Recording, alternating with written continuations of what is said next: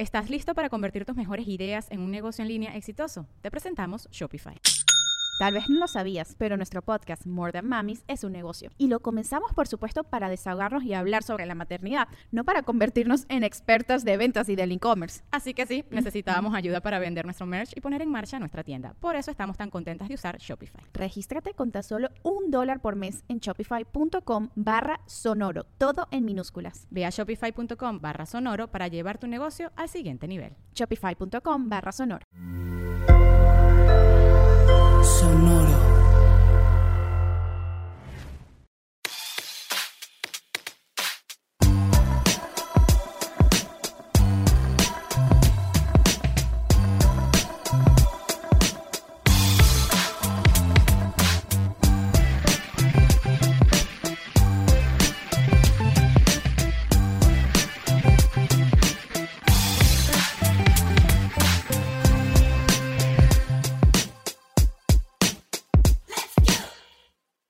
Tranza raza? Bienvenidos a otro episodio de Músicos de Sillón, el podcast en donde hablamos de música como si supiéramos. Entonces, por eso a veces traemos a gente que sí sabe para episodios en los que necesitamos a alguien que sepa mucho porque, pues bueno, estoy contigo, mi Siempre. amigo, Ajá. este Hola. Dexter. Hola, ¿cómo estás? Yo bien, ¿y tú? Bien, también. Tenemos invitado de lujo, César. Viene aquí a César darnos. Ochoa. César Ochoa, vienes a darnos este mucho Fe y legalidad. De, Fe y legalidad, sí. De la carrera del, Del señor del Mike Patton, güey. Bienvenido, güey. Ay, gracias, muchas gracias por invitarme y ahí pues les digo lo que sé de lo, lo poquito de Lo poquito, de- güey, te trajiste una Sí, caja de viniles, un chingo de discos, güey. Eh. Güey, qué, Sí, chido, güey. sí. Y me, y todavía me falta, me iba a traer más cosas, pero ya no cabían. Entonces dije, nada. Pero digo, este no tiene, o sea, sin pedos podemos hacer un segundo episodio después de un todo, porque hay, pues, hay- bueno, vamos a hablar de Mike Patton. Hay muchísimas cosas que ha hecho Mike Patton. Sí, o sea, podemos hacer un episodio básicamente cualquiera, bueno, Cualquiera de sus bandas. De ¿no? uno, ajá, Pero- sus proyectos o Pero en estilos. sus proyectos lo importante es de que, aunque pues él es uno de los mejores cantantes de todos los tiempos, siempre trabaja con gente muy interesante. Entonces, al hablar de la banda, estás hablando de varias personas, pero aquí pues nos, nos vamos a concentrar en Patton. En sí. Patton, sí, que sí, Sí. tiene una voz muy, muy cabrona para empezar. Este, pues sí, vamos a hablar de uno, si no es que el único cantante que tiene proye- proyectos para todo tipo de gustos y oídos. Eh, un güey con un rango vocal más verga que la fallecida Whitney Houston. Eh, que Sarita, la de José José. Eh, que la tesorito. Que la tesoro, Sí, que Pepe. Madero, güey. Este, no, no muchos tienen mejor voz, güey. Sí, sí. Pero sí, tiene que como siete- un rango de siete octavas, ocho Eh, octavas. Según yo sé, son seis octavas. Seis octavas. es un chingo de todos Sí, modos, sí, en general, la mayoría de los cantantes buenos tienen tres, Tres. cuatro. O sea, para que se dé una idea, seis octavas es así. Las teclas del piano son, este, están divididas en octavas. Entonces, un, este, un piano, ¿cuántas octavas tiene completas? Creo que son ocho. Ocho, sí. O sea, puede- es casi un piano completo de rango de voz. Sí, sí. Mínimo es un- la mano mínimo es un piano de- stage. Y, de que es una octava. Entonces son seis de estos, es su voz. Así. Sí, o sea, cada, cada patrón que se repite de, de- de un piano de, de las, de, las, las teclas. de las teclas tiene seis ese güey a su disponibilidad. Está muy cabrón, güey. O sea, es- puede cantar muy, muy, muy alto, muy bajo. Y luego, aparte, este vato, pues técnicas del metal de growling y eh, scatting y beatboxing. O sea, todo, güey. Sí, o sea, un- una cosa muy importante de saber de él es de que él le interesa mucho la voz como instrumento, no Ajá. como, ok, voy a cantar unas letras, o sea, con- no es un poeta, digamos, es Simón. más bien un músico y su instrumento es la voz. Y los, lo sabe utilizar. Entonces él es alguien que se metió muy a fondo a la música. Cuando él era, él, él creció en Eureka, California. Es, es lo que, lo que yo dije cuando, cuando naces en Eureka, pues es como Ah. ahí está. Este, y sus papás no eran músicos, sus papás no eran artistas, pero Lo apoyaron siempre. según lo que yo entiendo, se dieron cuenta que podía imitar a cantos de pájaros desde que era bien chavillo y que imitaba muchos ruidos y sonidos. Entonces le, le co- le compraron unos discos que tenían como, pues básicamente sonidos y era para entrenar voz, no para cantar, sino más para hacer ruidos y cosas así. Y él, pues le, le interesó mucho eso desde el principio. En algún momento entró a la prepa en Eureka y ahí es donde conoció a Trevor Dunn y a Trace Bruns, que son los que conjunto con él hicieron Mr. Bungle. Mr. Bungle. Y ellos son sus colaboradores más importantes. O sea, podemos poner a otras gentes, pero. Mr. Bungle es de esta, ¿verdad? Sí, esa e- playera. esta es la Sí. playera. Este, cuando ellos. Vinil. Bueno, primero, este es, este es una reproducción, no es el original, pero el cassette original que hicieron como demo era este, ¿no? Que El del, del Bunny. ¿cómo sí, se sí, Raging Rabbit. Raging Rabbit. Pero y luego ya. Güey, yo en y el. luego ya grabaron el disco. Estaba en casa de. César, güey. César no tiene, o sea, es este, podría no tener cama, güey, pero puede, tiene chingos de vinilos por todos lados. Está bien chido porque nomás llegas y es de, ah, cabrón, a ver, ¿qué quieres Ese, escuchar? Sí, eh, deja pongo algo. así de- y luego sientes presión de verga. ¿Qué, pongo? Sí, no, y bueno, yo siempre les pregunto qué quieren oír porque las opciones son inmensas. Pero bueno, el punto es de que con ellos pues hizo, hicieron este demo que luego lo grabaron ya bien. Este, ellos dos son es, es algo muy extraño que pasa mucho en la historia del cine, donde tienes a gente en pueblos que no son ciudades importantes, Los Ángeles, París, Nueva York. O sea, son- Aislados. Son, son pueblos así como Liverpool. Y luego tienes a tres vatos que en un vecindario se conocen, que son John Lennon, Paul McCartney y George Harrison, ¿no? Y lo tienes aquí lo mismo. Tienes a Patton, tienes a Trevor Dunn, tienes a Spruance. Sí, de repente salen como que estos grupitos que se juntan en algún lugar. Y que- desde jóvenes, desde bien chavillos. O sea, los Beatles igual se conocían desde que tenían 12, 13, o sea, y luego... Se empezaron a comprender la química, la dinámica de cómo convivir y pues eso obviamente ayuda mucho a componer y este Sí. los gustos musicales. ¿no? Y ellos, eh, Trevor Dunn y Trace Spruance, estaban en la escuela, en la banda. Eh, Eran técnicamente muy eh, buenos para su edad. Entonces, Patton, al juntarse con ellos, fue cuando básicamente explotó como músico, porque al principio. toman clases de jazz y o sea cosas así muy Banda, técnicas, jazz. ¿no? O sea, Sí, sí, sí. sí, Y aparte luego- de que eran buenos, pues es- se metieron a putiza estudiando y, Y, y luego se metieron a la universidad y ellos siguieron estudiando música. Patton se metió a estudiar eh, Literatura. Literatura, ajá. Pero ellos, o sea, ahorita lo que ellos son, esos dos vatos son de los mejores músicos que hay ahorita. O sea, tocan jazz, tocan metal, tocan básicamente de todo. Simón, este te decía ahorita antes de que empezáramos a grabar que pues digo, a lo mejor muchos empezaron a, a- a conocer quién era Mike Patton a partir de Fate No More, güey. A lo mejor otros desde Mr. Bungle, güey, o Fantomas, que güey, sí, no, Cross. técnicamente Fate No More es su banda más exitosa, ¿no? Sí, fácil Sí. de su banda más ex- exitosa. Sí. O sea, ¿qué más, qué más vendió? Pues, o sea, si, si nos referimos al éxito como ventas, es la banda que más ha vendido. O sea, eso es lo más interesante también de Mike Patton, es de que el, su primer disco que salió comercialmente, que fue el primer disco de Fate No More, The Real Thing. Lo puedo. Trae ¿sí? todo, güey, bicho César. Sí, ¿no? Pero entonces, este es su disco más popular. O sea, ese es el disco que más ha vendido copias. Eh, tiene el sencillo más famoso que es Epic.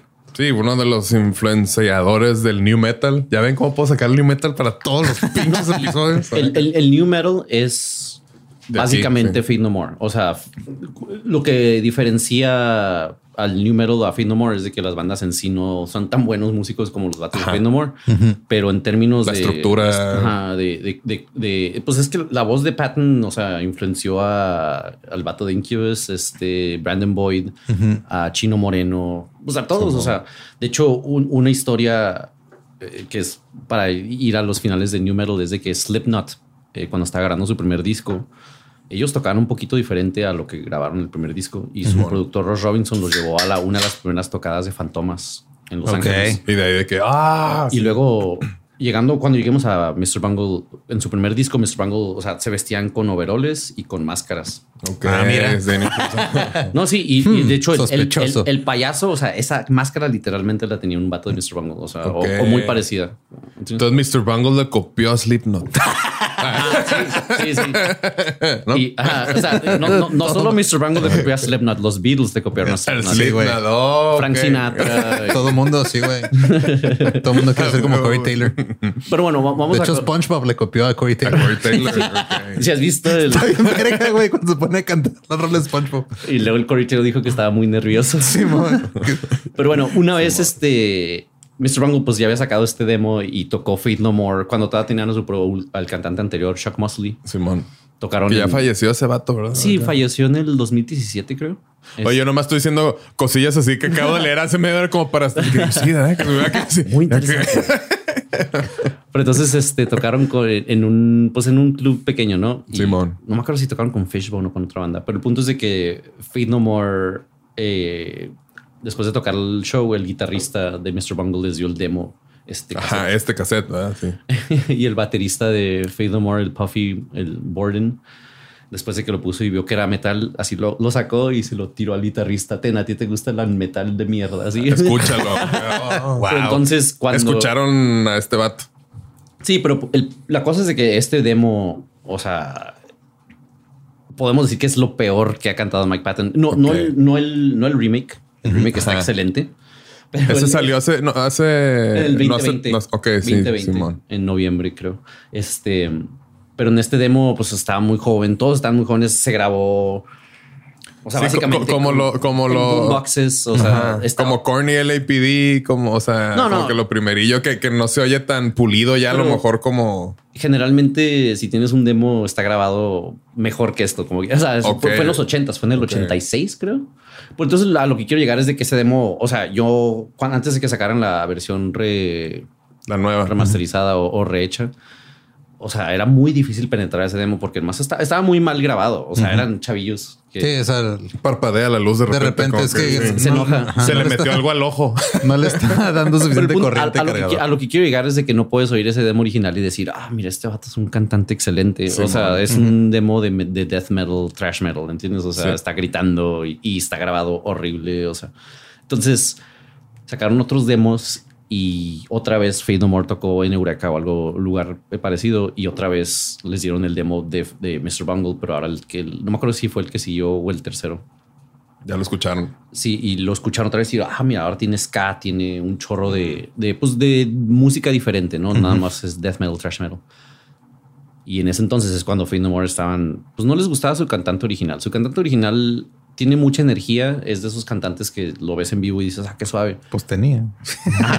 Tenía mucha energía, pero no tenía buena voz. Sí, no, sí, no era un buen cantante, no, pues no tenía nada. Pues es lo que, lo que le pasó al, al baterista de, de Blink, lo que platicábamos, ¿no? O sea, lo reemplazan con, con Travis. Es como, pues, No, pues, no. pues no, no. O sea, O sea, no. Alguien como Travis es un baterista excelente y igual. Este güey es lo mismo, pero para la voz y para todo y producir y acá y sus gustos. Y, Y, y según lo que entiendo es de que ya que Free No More ya lo contrató, todavía se dieron cuenta de que este vato es mucho mejor de lo que pensábamos. Ajá. Empezaron a decir el pulmón, el, pu- el pulmón con patas. O sea, porque el vato nomás podía cantar y gritar y hacer todo, ¿no? Entonces empezó él a grabar este disco con Feed No More. Feed No More ya tenía toda la música hecha cuando lo contrataron. Simón le Entonces, él- soltaba la voz. ¿no? entonces él llegó y básicamente pues se adaptó. se adaptó a lo que Mike Patton cuando él graba con una banda, él oye la música primero y ve dónde cabe. Como músico tú puedes Se adapta, sí. puedes entender que hay hoyos en mucha en partes. Sí, claro, ¿no? O sea, ajá, o sea, es- y pues claro, dependiendo de tu rango vocal puedes meterte en medio de las guitarras y la batería y el bajo, ¿no?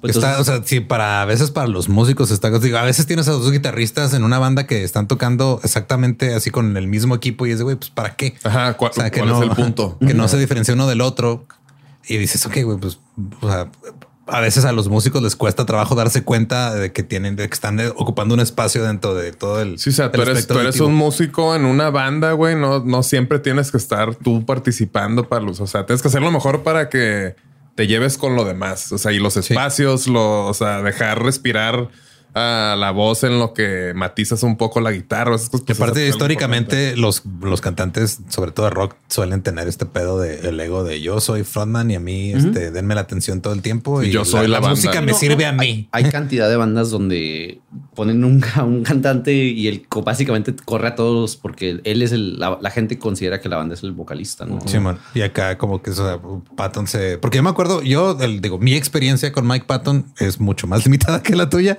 pero yo la primera vez que le puse como que más atención fue cuando estuvo un rato con Diligent Escape Plan. porque era una banda Sí, a justo. Y, y- y se adapta. nos, nos tocó a, nosotros en Dillinger, ese, sí. en ese pedo. Ahí lo traes de La de Calculating Infinity. No, sí. No, no, es este Irony is a Dead Sea. I don't know, it's a Iron is a Dead Sea. sí. Pero, pues, pues, que trae un cover maravilloso de Aphex Twin, güey.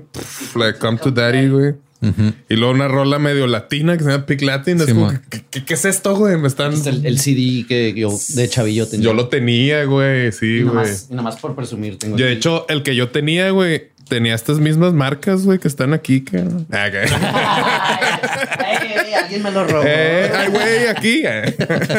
Sí, pero aquí está el. Esta es una versión original y limitada. Esta es cuatro, repress. cuatro rolitas que la neta es una joya. Este ya no te lo va a regresar.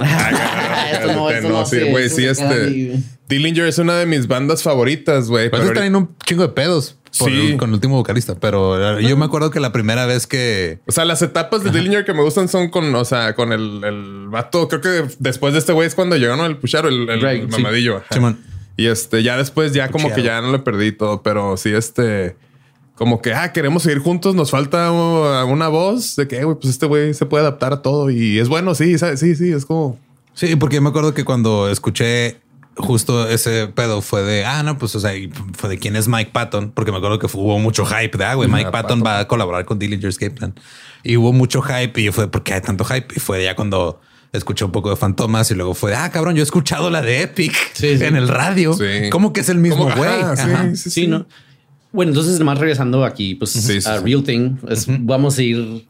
Es, es una. Vamos a estar brincando carrera- entre Es cosas. una tu show, la neta, güey. Es no, no, por- o sea, te lo digo honestamente, güey. Sí, No, no. sí, sí, sí.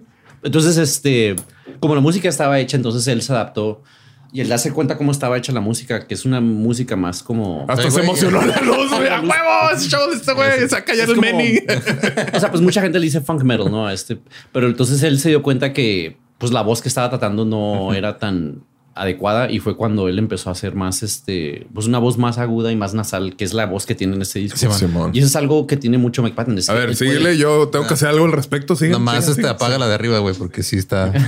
se puso. En vivo, señores, señores. Ahorita estaba parpadeando, pero ya de plano está este. Sí, ya le dio. Ya le dio TDA a la luz. güey. Entonces. Brian. el Brian nos tira para güey. Sigamos. No, bueno, entonces este tú la decidió tener una voz nasal para este disco y, y era pues específicamente porque dijo, no, pues este Es lo que va con esto. es lo que va con esta música. O sea, según lo que yo entiendo, el productor había oído todos los demos sin, sin esa voz, ¿no? Y luego cuando le dijo, oye, pues, ¿por qué estás haciendo eso? Y luego él dijo, este es el sonido. Pero tienes que preguntar si no hubiera hecho ese tipo de voz, hubiera sido tan famoso Epic, tan famosas esas rolas, ¿no? Porque, o sea, ese era el sonido más o menos de esa época de los del funk metal. Sí, o sea, comprendió qué era lo que sus habilidades necesitaban para esa canción. Dijo, no, no voy a tratar de como que opacar todo y que vean que yo sé hacer esto y que, o sea, no, no, pero lo va a hacer de una manera muy chingona para que esta canción luzca, güey.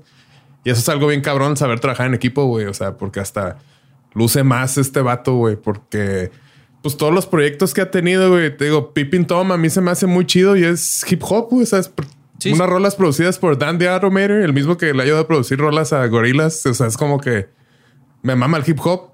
Me mama Dillinger Escape Plan. O sea, este disco que, que se me hace un EP precioso es como que.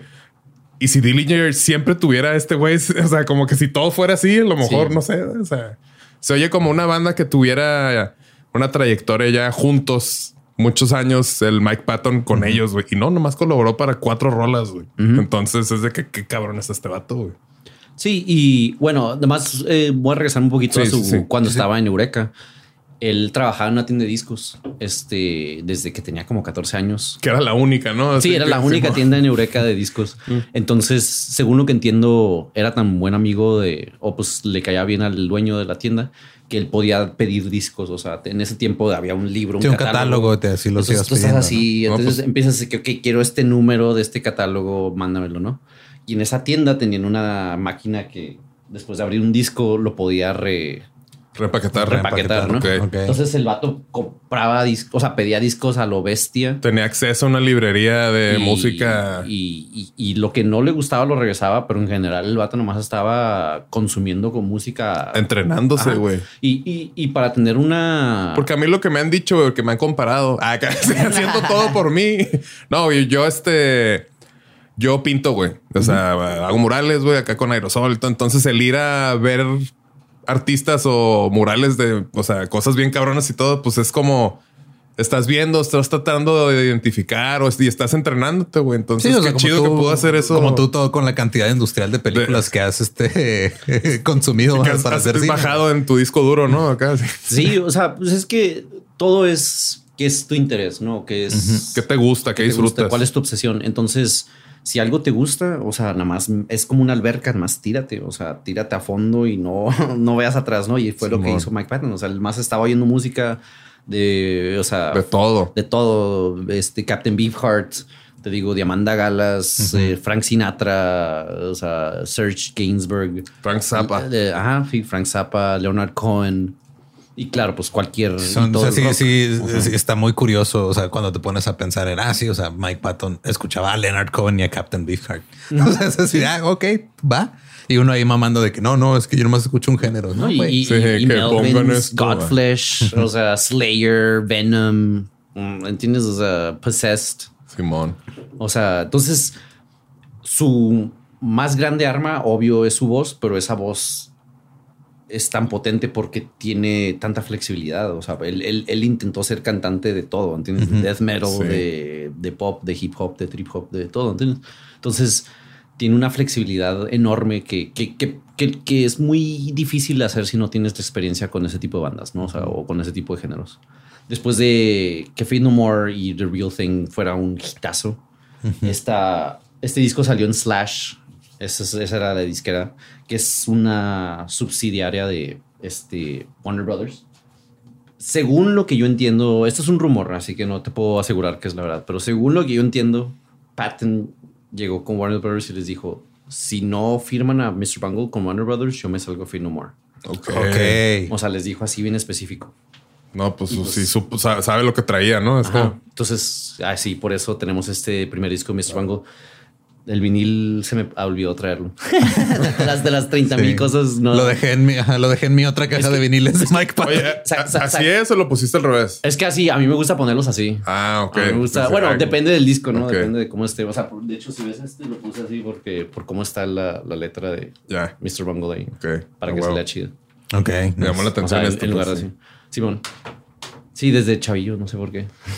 Pero bueno, entonces este el vato dijo, no, pues yo, este es, este, esa es su banda. O sea, por más que Fate No More sea su banda más popular, Mr. Bungle es, Es su, pro- ajá, es es- su o sea, proyecto. ese es el- Son sus el- el- amigos. ese es- con ese los- es el ground zero de todo lo que hace este vato, ¿no? O sea, todo el, el catálisis de todo viene de ahí. su- el, el que escucharan la voz en su banda es lo que llevó a que lo invitaran a Fate No More. ¿no? Entonces, sí, Sí. pues sí. Y aparte que, o sea, qué chido de su, digo, hay artistas que luego muy fácil dicen, ah, pues yo ya la armé, está ahí se ven. No, y pudo haber hecho eso. Él pudo haberles dicho al, Simón. al Trey- el Trace Bronze y a Trevor Dunby. Ajá. Gwen porque- justo tiene este pedo. Que digo, Alan Devine. Eh, lo ha hecho mucho este, lo, de- lo ha dicho Bob Patton de que dice, ah, güey, o sea, la neta, la música mainstream y eso, pues no, eh, no lo- los critica mucho. Dice, ah, yo prefiero hacer música que me importe a mí, que me guste a mí y, y pues ya, o sea, no, no se anda, no anda persiguiendo el éxito comercial. Pepe Madero. No, hay muchos, muchos ejemplos. Y sí, o sea, él, él- o sea, es que se me hace que por cómo creció en un pueblillo como Eureka, la música que oía, él, él no le interesó ser famoso y desde que empezó con Fate No More a ser muy famoso, se le hizo muy absurdo todo, ¿no? O sea, eh, mucha gente lo considera el anti-rockstar por eso, ¿no? O sea, porque Ok. el vato no se pone a así de que, ah, Simón, o sea, ponerse sí. como el ídolo y todo. Y, y, y- y está interesante porque, aun claro, pues no es tan famoso como otra gente, ¿no? Pero No es tan famoso porque, o sea, la, la definición de que es famoso, pues, la mayoría de la gente es- la tiene como una cosa, güey. Pero Pero sus fans Viéndolo con todo lo- que tiene, Sí. o sea, tienes gente que, o sea, casi se pinche con un, con cuchillo se pone patón aquí, Patón. ¿entiendes? O sea, el vato tiene. No, luego no, es la por el gente- general, no por Mike. O sea, a mí me ha tocado, a mí me ha tocado veces que lo- y luego la gente ve y lo, pues, ¿de cuál calzas? O sea, me ha tocado veces que me, me empiezo a hablar de Patton y la gente casi como que no, yo soy más fan de Mike Patton que tú. Simón. O sea, y, y la gente se trauma con, sus, con su música, pero es la cosa es de que tienes tanto que descubrir y es muy raro que agarres un disco que se oiga como el otro. ¿Estás listo para convertir tus mejores ideas en un negocio en línea exitoso? Te presentamos Shopify. Tal vez no lo sabías, pero nuestro podcast More Than Mamis es un negocio y lo empezamos por supuesto para desahogarnos y hablar sobre la maternidad, no para convertirnos en expertas de ventas y del e-commerce. Así que sí, necesitábamos ayuda para vender nuestro merch y poner en marcha nuestra tienda. ¿Y cómo suena con Shopify? Llegó otra venta. Shopify es la plataforma de comercio que está revolucionando millones de negocios en todo el mundo. Ya seas un emprendedor desde tu casa o desde donde sea, Shopify es la única herramienta que necesitas para iniciar, administrar y hacer crecer tu negocio sin dificultades. Con Shopify puedo gestionar pedidos, envíos y pagos desde cualquier lugar, brindándote toda la información y estadísticas de tus ventas al detalle. Regístrate para un periodo de prueba con tan solo un dólar al mes en shopify.com barra sonoro, todo en minúsculas.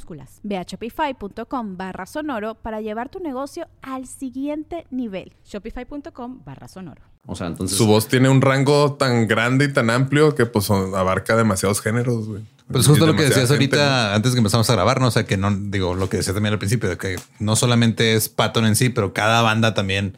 Escuchas una banda y dices, ah, estos tocan chido, y luego descubres que ese músico tiene otros proyectos y te vas y te vas y de repente. Ah, él está en Melvins, él está en este Sí, Slayer, él está en de que, ah, Jesus cabrón. Lizard y todo. Este güey ayuda para producir gorilas. Este güey es como, ok, pues sí, sí, su gusto está muy cabrón y su técnica está muy cabrona. Y- Y, y eso es lo- la otra Dicen cosa- que besa bien cabrón. Ah. Este, él cuando escoge con quién hacer música es porque respeta al, al músico. O sea, y por, Simón. y por eso tiene treinta y tantas bandas, ¿no? O sea, porque de repente alguien que respeta le dice, oye, que hacemos una banda. O sea, y o sea, Melt Banana, ¿no? También tiene algo ahí con que ver, güey, con. él ha hecho giras con ellos, eh, pero no han grabado. Son japoneses ellos, ¿verdad? Sí, Me acuerdo. eh, a, a Mike, a Mike Patton le encanta la música japonesa. Simón. Un- uno de sus este, más grandes influencias es Yamataka Ai, que es de Boredoms, eh, Hantarash, y cantó con este John Zorn en Naked City. Ok. Y luego Patton agarró su rol en Naked. City. O sea, si ves a Naked City en vivo, generalmente es Patton cantando ahorita. Pero Yamataka Ai es de esos vatos que, como Patton después, usó su voz como un instrumento. Entonces, mucho de lo que oyes de él ni siquiera está diciendo palabras. Yamakata Ai está hablando. Y también Patton después, ¿no? Entonces, eh, cuando él hizo este primer disco de Mr. Bungle, el que lo produjo era John Zorn. John Zorn es una de las eminencias más grandes del jazz y música avantgardista experimental en todo el mundo, ¿no? Pero en Nueva York. Simón. Él es reconocido en todos lados, pero especialmente en Nueva York y Japón. Entonces, eh, lo que yo entiendo es que estaban grabando este disco y tenían ciertos problemas por cómo lo... Pues porque eran... era- es música muy eh, rara, ¿no? Simón. Muy peculiar. Entonces Warner Brothers les dijo, oye, pues a quién eh, quieren que produzca y les dieron así un... O sea, eso, eso- eso es lo que pasa en esos tiempos, ¿no? O sea, las disqueras te dan una lista de los, todos los productores, te dan así un folder, ¿no? Y aquí tienes todos estos nombres. Y de repente ven John Zorn y dicen, vamos a hablar de John Ah, Zorn. sí. Y luego- Y luego yo decía, ah, chinga, ni siquiera Ah, sabía que teníamos su número. Pero entonces él fue otra de esas gentes que influenció a Patton ma- masivamente. O sea, Simón. de.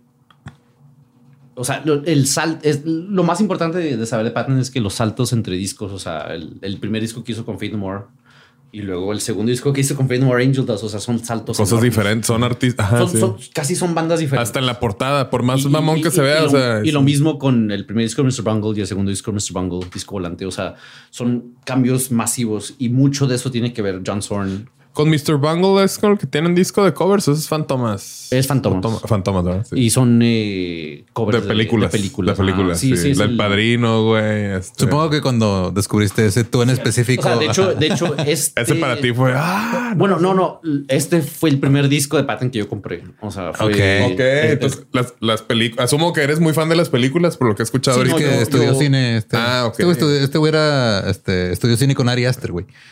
No mames, neta. Y tenía Sí, o sea, clases yo, en el cine. yo dirigí un video de Dillinger Escape Plan. No mames, güey. Sí. El de Farewell Mona Lisa. Creo que te Eh, güey, dicho esto antes de güey, empezar, ¿verdad? eh, Ya, sí, ya, güey. Sí, güey, o sea, ya. Por, este, perfecto, güey. A la verga, güey. Qué, qué cabrón, güey. Entonces, Y, y yo he conocido a Mike Patton. por, por eso empezaste a ponerle más atención a Mike Patton o no necesariamente. O sea, Yo nomás en música, en términos de música, yo soy obsesivo compulsivo. Bueno, en términos de todo lo que me interesa, soy obsesivo compulsivo. Entonces, si algo me interesa, o sea, te digo, es como una alberca, nada más me tiro así, o sea, un clavado y, ya, Simón. y ahí me quedo. ¿entiendes? Como Rico McPato en su alberca de Entonces, o sea, yo me Rico acuerdo- McPato en el capitalismo. así. O sea, fue, fue, o sea, fue- fueron en menos de un año compré este disco y Simón. compré o sea, los de Mr. Bungle, compré Melvin. Ya empezaste que necesito tener el- Pa- esto, pa- o sea, para mí eso es lo más importante de Mike Patton. O sea, porque como- sabías como- que ibas a venir a hablar. Sí, con nosotros. algún día me invitarán a un podcast. Sí, güey. Sí, en el 99, 2000. sí. Huevo.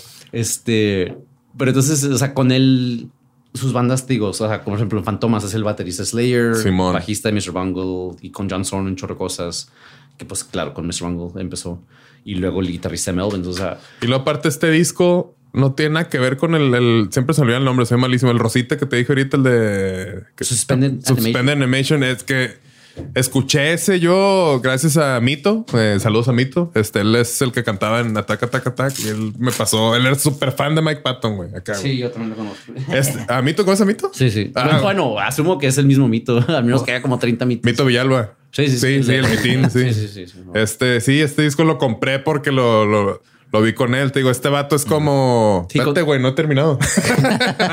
No es como un calendario, ¿no? Sí, Sí, es un calendario. es un calendario. Este, con el mito fui un show. O sea, llegué temprano a un show en el Coliseo. Y había, y pues había gente, ¿no? Y estaba él, y pues no me acuerdo por qué nos fuimos como al 7-Eleven o algo para comprar unas, algo, tomar algo. Y literalmente lo único que hablamos era Patton. O sea, lo único que hablamos fue Mike Patton. Güey, yo nomás quiero dar un saludo a Mito porque él es de las primeras personas que fue como mi influencia artística en mi vida, güey. Porque la primera banda como que en la que dije, "Ah, güey, qué vergas que estoy tocando así fue con Ataca, Ataca, Ataca y pues ahí cantaba Mito, güey. Y este, pues los años que me lleva y todo para era como un hermano mayor. Es como un hermano mayor, güey. Y él dice, ah, mira esto y esto. Con él conocía Refuse, güey. Con él conocía un chingo de cosas, güey. Y este, pues hace poco pasó unas unos malos tiempos oscuros, güey. Y ahorita está, está muy bien lo que estaba platicando con, este, con su hermana. Saludos. Y este, qué chido, güey. Y pues nada más quiero mandarle un abrazo, güey. Qué chingón, güey. Pero sí, este, ese es el poder de Mike Patton. Sí, sí. Unir gente. Sí, y la música, a mí eso es lo que se me hace que, ok, aquí, va el momento viejito boomer, Va, dale. pero lo que más extraño Por es eso cómo- somos de sillón, güey. Porque es sabes como, que es como. cómo la música unía o, o sea, unía gente. Se me hace que puede, puede que esté muy ruquillo y no entiende que todavía sigue ocurriendo algo así. Para mí, o sea, pasaba tanto que estabas en una fiesta, estabas en el Smart, o estabas en y empiezas a hablar de música con un vato por su camisa o por algo y ya eres un mejor amigo. ¿Entiendes? O Siento sea, que sigue pasando, pero ya no nos, no de la misma forma. Por ejemplo, ahorita que pues, digo, mi hija que ya tiene 13 años, tiene ella una aplicación con sus amigos en donde tú puedes estar viendo lo que está escuchando los otros en todo momento o se pasan música. O sea, las cosas que hacemos nosotros, pero primero con discos y luego quemando discos. Y Sí, luego primero, primero de de veras. todo. Y ahora ya lo hacen de, o sea, lo- sigue, sigue pasando, pero lo hacen de otras maneras, güey. O sea, Sí, siento sí. que nada más te digo, el mundo cambia y nosotros nos quedamos así gritándole a la nube. güey. Sí, yo, más- yo cuando, cuando, empe- perdón, pero cuando empezaba a decir que iba a ir a quemar con un amigo, era quemar discos con este güey. y luego ya cambió ese significado, ¿no? Pero bueno, Pero es que yo me acuerdo, o sea, básicamente te, te, un- te- le hablabas un Es compa, comunidad. "Hey, ya tengo el nuevo de Radiohead. Simón. Ya de tengo que el no nuevo- mames, güey. Y hacías un plan de- para ir a escucharlo, güey. Güey, obviamente todo se llama mamá. Este no importa tu cumpleaños, pero voy a ir acá. a Y, escuchar". ya- ya- y ahora es de que "Hey, el nuevo disco de bla, ah, sí, aquí lo tengo en la compu. ¿Entiendes? Y ya no es, se, además se me hace que se pierde, hay algo, hay algo táctil en los medios físicos que se me hace que... Pues sí, güey. A mí se me hace, lo más importante es que cuando lo compras, estás como que dándole tu patrocinio, ¿no? O sea, Y al, y al- esto, y al- y al- güey. y al gastar dinero en algo, Está poniendo la atención, güey, como que y lo al, al- al- lees. al gastar dinero en algo se me hace que agarra una importancia más grande, que es que si nada más lo estás oyendo Sí, sí. en una suscripción o, o- o gratis, ¿no? En internet. Fíjate que eso también se me perdió, güey. Muy, muy interesante todos esos discos míos. Se perdieron y aquí. Ponle tu nombre, güey. se Está perdiendo, güey. Yo siempre que hay un disco que dice eso, siempre así No. nada más me le quedo pensando así de que... ah, Los rayo, no los rayo. sí, sí. Se- No, de hecho... Hay, un, hay unos como medio post-its transparentes, güey. O sea, lo puedes poner así con un color que no se corra y la neta es un adhesivo que no, no se va a quedar pegado. Compro, pero- compro tantos discos usados que tengo más discos con nombres de otras personas que con los míos. Los tuyos. Se me hace que ningún disco mío tiene mi nombre. ya. Este pues el primero, güey. Esta es mi propiedad. Es mío. Bueno, entonces, bueno, además regresando a Patton. Después del primer disco de, de Mr. Bungle hicieron el Angel Dust. Mucha gente considera que este es el Es el disco chido. más importante de los últimos 25, 30 años. O sea, en términos de rock, este es el disco más influencial que ha salido. O sea, Ok. de- Ok. Después de este disco, no puedes encontrar un disco que haya influenciado a tantos músicos, a tantas bandas y que haya cambiado la música, ¿no? O sea, cómo se oye la música. O sea, este disco salió en el 92 y en el 94 ya tienes a Korn, Deftones, eh, System of Down después. O sea, ¿entiendes? O sea, te, te digo, todo, pues todo el número. O sea, Sí, sí, sí, todo. Y, y, y Es el luego. este es el papá. Ajá. ¿Papá o abuelito? No, papá. El papá, güey. Es el O papá. ma- maestro. Es el papá, el abuelito. O sea, hay muchos abuelitos. Hay cuatro abuelitos. hay cuatro abuelitos. Hay cuatro abuelitos. solo Generalmente todo el mundo tenemos cuatro abuelitos. entonces Ajá, es normal, ajá, ¿no? Es Sí. muy normal. Pero entonces, para a mí, este es. el Abuelites, tiene que ser. ah, pues, este es el disco más importante de la carrera de Mike Patton. Claro, si no te gusta la música más experimental, más oscura, puede que te guste más el. el- el- Pero tú- es, o sea, ¿tú crees que este es el más cabrón de Mike Patton? O sea, tu opinión, Es- pues, o sea, no. o sea, más, los- más trascendente, trascendente. digámosle. Los, más importantes de la carrera de Patton son estos dos. Esos dos, ok. Estos dos. Es el segundo de Mr. Bungle y el segundo El que hizo con Fade No More, ¿no? ok. Y la razón es porque en estos discos es donde Patton ya estableció su estilo. ¿Cuál es su estilo? Es voy a hacer cualquier ruido que ayude a la canción. Voy a cantar en cualquier idioma que le ayude a la canción. Voy a hacer todo lo posible porque nada de esto se oiga como cualquier otra banda. Antes, en el primer disco de Mr. Bungle, el primer disco fue de que hizo con No More, puedes escuchar cosas donde dices, ah, ok, pues puedo poner aquí unas líneas y encontrar otras. Empezando con esto es cuando el vato ya dice a la, a la chingada. Vamos a hacerlo así No a hay mi manera. reglas, sí. no hay reglas. O sea, el vato, casi cada rola de este disco tiene una, una, una vocal diferente. Mucho de lo que está tratando de hacer aquí son este melo- melodías que son atonales Ok. Lo cual está, o sea, son armonías, pero que no están siendo quintos, séptimos perfectos, lo cual significa que no se oye bonito, ¿entiendes? Se oye como que... Simón. Entonces, está, está haciendo cosas mucho más experimentales y aquí es donde ya, o sea, es el slippery slope a lo experimental. ¿no? Y, y el, dis- el disco más experimental que hizo con Mr. Bungle es el disco Volante. Entonces, si te gusta la música rara y no sabes cuál es este disco, o sea, tienes que oírlo ayer. Ok, ok. Así de ya te tardaste, güey. Ya, vali- ya valiste verga. No, ya, ya, ya no. Ya, ya sí, sí. Ni lo intentes. Y, y- y- y esto empezó también el. Como Fade No More. O sea, en este disco, Fade No More tiene un estilo, un funk metal, Simón. un poquito de rap. Con. Hasta los sonidos, acá las taro- los tarolazos. de- Pero acá, en bro. este disco, Ya básicamente cada rola es otro, es un género Otra cosa. diferente. O sea, RV es una canción tipo Tom Waits. O sea, tienes canciones como este Just Lover y Malpractice que son casi death metal, ¿entiendes? Y luego tienes el cover de Easy, que es de Las Es- luces no quieren trabajar hoy, güey. el Lionel Richie, este, o sea, entonces son canciones muy diversas, o sea, entre, o sea, lo que es como tipo crooner, ¿no? Más como tipo José José. Simón. O sea, es que esa es la cosa, eso es lo que la gente tiene que entender. Tienes vocales tipo José José a vocales tipo O sea- death metal, ¿entiendes? O sea, brrr, ¿entiendes? Sí, o sea, te- es- tener colaboraciones en un con- disco ¿no? y ya. Pues sí, o sea, ya después, o sea, que Dillinger, este, luego en. No sé si es en Tomahawk o en Pippin Town, pero de que con Bebel Gilberto, con Nora Jones, con, o Nora sea, Jones en- con todos, güey. O sea, todo, todo el mundo, güey. Está. O sea, entonces ya después de. Digo, porque pues yo no me con- yo no conozco toda la historia y tú ya cerraste tu tablet. Sí, Tu no, yo, yo estoy ya, yo me convertí en, en este, el, el- el- el- el, este comic relief. O sea, es que yo voy a estar haciendo tonterías para que se diviertan, pero así igual que Mike Patton, güey. Yo estoy dejando que fluya lo mejor para el episodio, güey. El episodio no soy yo, güey. Entonces aquí andamos. Porque, o sea, La excusa para no trabajar. Qué bueno que no hice la tarea. eh. no digo, o sea, a mí que me tocó ya como que esta otra parte que sí poco a poco fue como de, o sea, yo no me metí tan a fondo, obviamente, pero nomás fue de, ah, mira, este güey ha hecho esos- estas otras cosas. ¿Por qué tanto hype de que haya colaborado con Dillinger? Ah, porque viene de esto y viene esta otra cosa. Y luego de repente, ah, pues está Fantomas, que fue lo, lo segundo que escuché después de, de Dillinger Escape Plan. Que pues, sí está muy diferente y sí es de como que, ok, eso está chido, pero qué pedo aquí. Y luego de repente este, escuché Tomahawk. Tomahawk. Y creo que ya ahí me quedé. Pero Tomahawk sí se me hace que está como que un poquito más accesible, ¿no? Que lo demás. Sí. Híjole, no sé, ¿sí?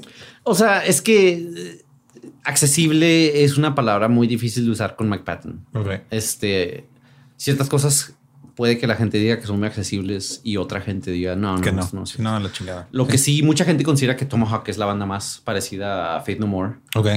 Tomahawk tiene, en mi opinión, uno de los, uno de los mejores guitarristas de todos los tiempos es Dwayne Dennison. Y uno, es de, el lo- guitarrista uno de los mejores nombres de una rola, God Hates a Coward. Ujú. Sí, yo aquí tengo. Esta es la caja de Tomahawk.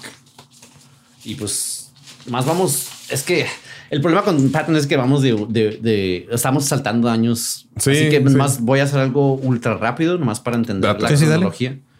Este, entonces, después del segundo disco de Feel No More, hicieron el segundo disco Mr. Bungle. Y al- el mismo año sacó el tercer disco Feel No More, King for a Day, Fool for a Lifetime. Este disco, si te gusta System of a Down, si te gusta ese tipo de música, este es el disco que tienes que oír. O sea, Ese es el que me va a gustar a mí. este, esta canción Gentle Art of Making Enemies es básicamente System ¿Me of lo a das? Down. te, te lo presto. este, pero entonces es- esos dos discos salieron en el 95. Ok. Después, este, en el 97 salió el eh, Album of the Year. Después de este disco, después de esta gira, Fate No More se, se Lo que me mama del detalle de este vato es de que, o sea, pones las portadas y si le tapas el nombre de, de la banda, güey, ni siquiera aparece la misma banda, güey. O No. sea, las portadas de todos los discos no tienen nada que ver una con otra, Sí. güey. Es- ese está, y- no sé, lo veo, es Queens of the Stone Age. No sé, el otro lo veo, es este, Y- otra cosa que no sea Queens of the Stone Age. Eh, eh, para mí, o sea, muchas veces encontrar música era estar en una tienda de discos y nomás estar viendo los discos, o sea, sin plan, ¿no? Al chilazo de que Nomás eh, estás este, viendo, ¿por ver, qué? Porque sí, estás- por X, sí. Estás agarrando discos, estás agarrando discos y, o sea, de repente dices, oye, es- ¿qué es esto? Ajá. O sea, la cantidad de discos que yo compré sin saber qué chingados eran, nada más porque la portada decía qué vergas. ¿Cuál es el radio más o menos que dices? Por tantos discos que me decepcionaron, encontré una joyita. Está cabrón porque O no que te decepcionaron, no vi que dijiste, ah, está culero. tengo. eh, antes de decir mi respuesta, nada más tengo que decir que mi papá sabe mucho de rock clásico, rock progresivo, rock básicamente hasta los ochentas. Y luego un primo mío era totalmente trash metal y luego alternativo y todo. Entonces yo tenía mu- muchas bases donde yo podía comprar discos sin, ah, esto va a estar mal, ¿no? O sea, yo sabía que O sea, no estaba tenías que invertir o... Pero el, ya cuando ya no sabía, yo creo que era casi mitad y mitad. Ok. De discos que estaban bien chingones. y discos 50-50. que- O sea, como la vida. Ajá. puede que sí, puede que no. Sí, sí, una moneda. A ver. Simón. Pero sí pues me sí. tocó muchos discos que, o sea, los compré y yo, esta portada está bien chingona, güey. Y Simón. películas también, o sea, las veía y yo, oh. y luego la oyes y ya, cabrón. Con Pata no me tocó porque yo, te digo, lo, lo- lo que yo primero oí fue este y fue porque O sea, yo era un gran fan de Slayer, del thrash metal. Es donde yo, o sea, yo, el que Mike Patton yo- tenga yo- tan claro el, el hecho de que, ah, mira, a lo mejor ve a alguien que nomás por la portada. No, sí. Entonces yo me acuerdo, de hecho esta portada está basada en una película excelente de 1929 que se llama Man with a Movie Camera, que es de Tsiga Vertov, es una película de Rusia. No tiene la canción, no hizo cover porque esa canción es de hecho eh, muda. Ok. Pero entonces Man with the Movie Camera, o sea, es o sea, bueno, una de las portadas es eso, es una cámara. Hubiera puesto una rola así con silencios. Acá. Ese es el cover. A la, a la John Ay, Cage. mucha gente lo ha hecho, ajá, ¿no? mucha gente lo ha hecho. Los 13 segundos por ejemplo, del, del disco de Cuatro es- minutos, es 33 otra cosa. segundos. Por ejemplo, Ajá. cuando yo compré este disco, había visto El Padrino, que es una de las canciones, ¿no? Había visto Rosemary's Baby y había visto Twin Peaks. Pero todo lo demás, todos los co- otros covers no los había visto. Entonces, no solo por ser fan de Mike Patton puedes encontrar bandas bien chingonas, sino todas estas películas es- son una son joyas maestras. Entonces son, son películas chingoncísimas. Y luego tiene canciones, hay una canción de... En muchos géneros. Eso estaba bien vergas, ¿verdad? Que, que no nomás es de un género. Lo que Tiene una canción en este disco de Tomahawk que se llama Sweet Smell of Success. Y una película ultra chingona se llama Sweet Smell of Success. Y así no te pasa. Tiene una, o sea, tiene una canción en este disco, el Album of the Year, que es este Paths of Glory. Es una película de Kubrick. Entonces, muchas veces con Patton nos te está dando un chorro de claves de que, oye, oye esto, esto. Entonces, y esos son los mejores artistas, están dando todas estas claves de y todo es, es un camino para seguir, ¿entiendes? Bueno, entonces, después de hacer el álbum del año, perdón. Es Mike. Mike, ¿Ya les contaste lo, Mike. de, lo del segundo disco? Después de hacer este disco, Fade No More se deshizo por primera vez.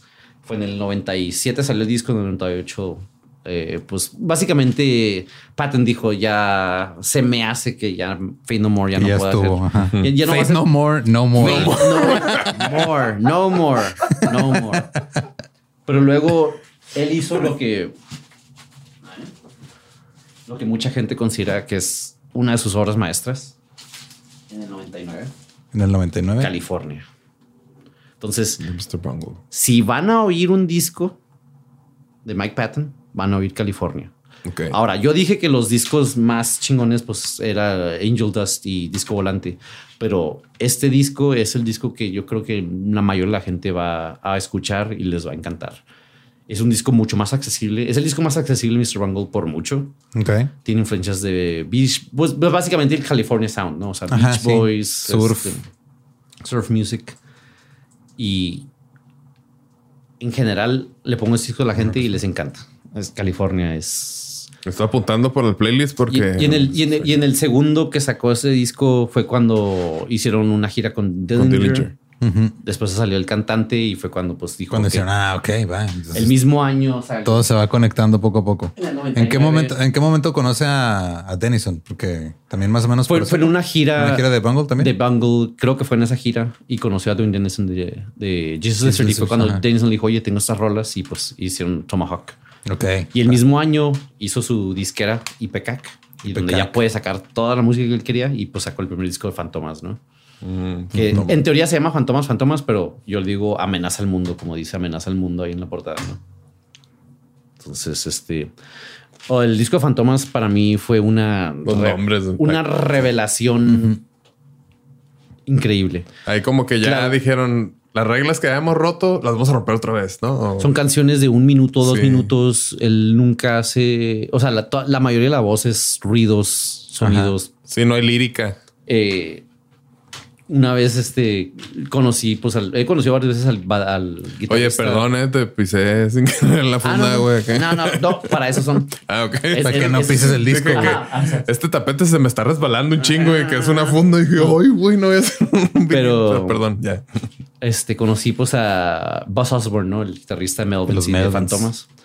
Y de hecho fue en el paso aquí, este, cuando la primera vez que vi a los Melvins y pues me estaba hablando de Patton y en uno de los primeros shows de Faith No More, el Patton cuando está en vivo se tira, bueno, en ese entonces, ¿no? Se tiraba piruetas en los noventas, ¿no? Y hacía tontería y media. Y en una se tiró una pirueta y cayó como en una botella de vidrio. Fue como en el segundo o tercer show de Faith No More. Y se cortó los tendones y las venas. Ay, güey. Entonces el vato, el doctor le hizo una operación y le dijo, lo más probable es de que no puedas mover tu brazo otra vez, No pero more. vas a sentir. Y fue al revés. El vato puede mover su brazo, Pero pero, no no, siente. siente nada. Entonces él hace toda la música en Fantomas. De todas sus bandas, Que dijo la mano amiga. Here we go. The Stranger. Buzz Osborne dice que el, que el Patton se pone así, se emociona un chorro, ¿no? Tocando la guitarra, ta, ta, ta, ta, ta, y de repente ve que ya no trae el, el- ya no Ah, el trae- pic. la, uña La se le cayó y ya nomás está tocando con los, así empieza a sangrar. que no nomás. lo siente. Ay, güey. Porque no lo siente, nomás está así. taca, taca, taca, taca. Pero bueno, el punto es de que Patton hace la música de Fantomas y pues contrató, quería originalmente contratar a Igor Cavalera de Sepultura para la batería, pero Igor tenía, pues estaba en Sepultura, ¿no? Entonces le dijo, no, pues contrata a Dave Lombardo. Lombardo. Ajá. Y pues excelente, ¿no? Sí, porque Este- aparte como para la- o sea, las pues digo, las estructuras de las rolas y todo, sí se necesita una porque está así como una, una baladita así, de repente un break así de que, ¿qué, qué- qué está pasando acá? Pero sí, sin que se escuche grotesco, sin que se escuche saturado, güey. Como que hasta el cagadero y el desmadre se escucha bien finito, güey, controlado y es como que estamos haciendo todo esto porque así es como exactamente no lo imaginamos, güey. No es como que así Bueno, salió. a- así es como lo, así es como lo escribió Mike Patton. O sea, Mike Patton escribió las, el, el primer disco especialmente, él escribió todas las rolas, o sea, y grabó una batería bien chafa y unas guitarras y todo, y les mandó el tape a todos y les dijo, Sí, "Esto es lo que hagan, van a hacer". hagan lo que yo no sé hacer, pero bien. Ah, sí, sí, hagan esto, pero bien. ajá, exacto. No como Probot. La- Acá no. la otra Probot cosa- sí grabó todo él o no. De este. Casi todo. Casi, casi todo, todo. y ya los vocales eran invitados. Los invitados, ¿verdad? Sí, tiene en una rola tiene el guitar- guitarrista de Soundgarden Sí, y no y otros datos, ¿no? Pero sí, casi todo es el este. Eso será para otra temporada. La cosa con Grohl es de que es un excelente baterista. Para mí, Grohl debería de solo bataquear. Pero Como es otro, cantante es excelente baterista. ese es otro programa. es Como otro programa. es excelente baterista, güey. Eso de No. ser una playera de músicos sillón. güey. Es como, no, para mí es como si Mike Patton empieza así de repente a tener una banda y está con una guitarra, ¿no? Y Sí, que ajá. cantando. Lo- lo es de- es la voz, Ajá, güey, es de que sí. no, no, dale esa guitarra a un güey que sabe tocarla, Simón. ¿entiendes? O sea, y, Y es él, lo que él- hace. él lo sabe. Ajá, Es lo sí, que sí. Le- con Fantomas más de volada es Date, date. Sí. cada disco tiene un tema. El primer disco son películas eh, B-movies, básicamente películas como las del Santo. Ok. Entonces es el soundtrack de ese tipo de películas. Director's Cut es más el soundtrack de películas, Películas. bien de arte, ¿no? Delirium Cordia, soundtrack de una, de, de tú mientras están operando. Ok. Entonces, este, de hecho, este libro tiene el arte de como pues la de doctor, ¿no? O sea, tiene un doctor y, y- y, bueno, cosas más, más freaky adentro, así que no sé, no sé qué tanto deje youtuber. Ah, ok, ya, ya. La operación tal cual. Ah, llorando. Sí, sangre y todo. Ajá. Y luego ya el último que han sacado, Suspended Animation, es este, un soundtrack de cómics Ok. y, y caricaturas tipo Looney Tunes. Ok. Y pues bueno, o sea, entonces cada uno tiene, cada uno tiene un, pues, Un tema. un tema y un estilo. Y eso es otra cosa. O sea, Patton no va a ser Nuevos traumas desbloqueados. Le ha tocado veces que una banda le dice, "Hey, vamos a hacer otro, otro disco y lo que traes. Y luego lo oye y dice, nah. Así de que, nah. Eso ya lo hice en el Sí, eso ya lo 97. hice. Entonces, Sí. Ya no quiero. Y luego, Peeping Tom nomás es un disco, ¿va? Hasta ahorita ha sido un disco. Según lo que yo entiendo, él tiene tres discos de música. Antes de hablar de Pippin Tom, Ajá. más de volada. Él canta en dos rolas. Ah, Del con Bjork. Bjork. De- Ajá, de Medula. ¿Es el que hacen beatboxing? Aquí, aquí no. sí, sí, Este, de hecho, Russell, que él usa mucho en Peeping Tom. Aquí estamos un, un Peeping Tom. Este. Él también hace beatbox. Pues él hace beatboxes aquí, hace beatboxes en Peeping Tom. Los, las rolas en las que sale Mike Patton aquí es la primera y la tercera rola, ¿no? Este, Ok. What is the line? Y. uh, no. Creo que me puede salir el inicio de Mojo, güey. Ajá. No te no.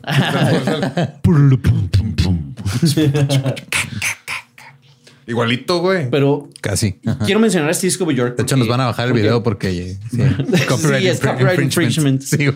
Si, si eres una persona que eres fan de Bjork, tú sabes que este disco está basado en que ella solo quería hacer música con vocal, ¿no? Ajá, Sí, con con voces. vocales. Sí, pues. Este, a final hay uno que otro beat que no es exactamente voz, pero casi todo, yo creo 80-90% es voces. Pura voz. Pero entonces, en su plan, él- ella hizo una lista de que, que quiénes son los, quiénes son las, quiénes son la gente que yo respeto más en cómo usan su voz. Y en esa lista estaba Mike Patton. ¿Entiendes? Y según lo que entiendo, hay una canción de Peeping Tom con Bjork que no ha salido. Oh, Ok. la verga. Y según lo que entiendo, como te digo, y, si- y él grabó tres discos completos de música y solo ha sacado uno. De Pippin Tom. Ujú. Ok. Y tiene, de hecho, Patton pasa mucho eso con el que graba cosas que no saca por un rato y luego de repente, ah, mira, aquí está. Aquí tener ahí sí. su, uh, Sí. su bóveda como Prince. Sí. Yo De soy hecho, igual con mis otra sketches, persona que es Yo soy igual que Mike el- Patton. Mike Patton es Acá. ultra fan de Prince. The Sí. Prince. Mucho, muchos de sus este, vocal stylings, ¿no? O sea, vienen de Prince. ¿no? O sea, pero pues él lo hace para metal, ¿no?